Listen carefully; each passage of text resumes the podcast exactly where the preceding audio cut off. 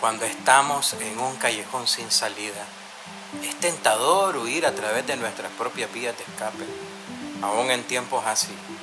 Dios está presente en nuestros lamentos, pero es necesario que aprendamos a expresar nuestro dolor ante Dios en lugar de tratar de eludirlo. Es tiempo de renacer. El tema de hoy se llama situaciones sin salida. Y quiero preguntarte, ¿cuál es tu situación sin salida? Podemos estar en situaciones donde otros ejercen dominio sobre nosotros. También podemos estar atrapados en las demandas de los demás. Podemos estar en pasados tormentosos sin saber o poder salir de ellos. A veces cuando nos sentimos atascados y frustrados, buscamos una medida de control y nos escapamos a través de nuestras conductas adictivas. Pregunto, ¿cuáles son tus conductas? Escapar, rechazar, herir, drogas farmacéuticas, sexo, pornografía, alcohol. A veces una de las partes más difíciles de la recuperación espiritual es la espera. Te quiero contar una historia que está en el libro del Génesis 16 y sé que la conoces. Es la de Abraham y Saraí.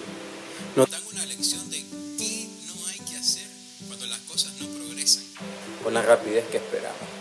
Necesitamos esperar en el tiempo de Dios. Pero ellos decidieron solucionar el problema con sus propias manos, como nosotros muchas veces. Esta solución ha sido de conflicto hasta en el presente.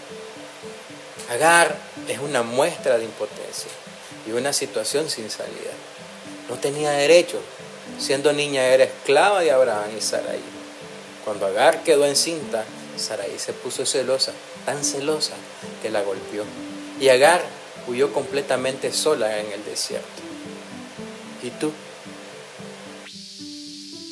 Desierto sin poder encontrar salida de él. Tú estás en ese desierto.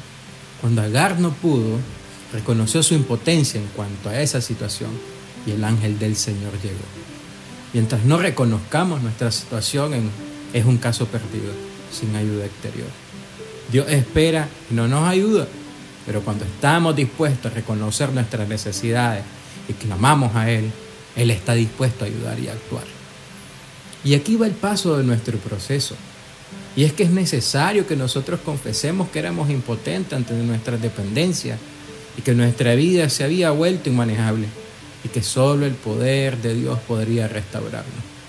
Recuerda, Él escucha nuestro clamor y está dispuesto a darnos esperanza en el futuro.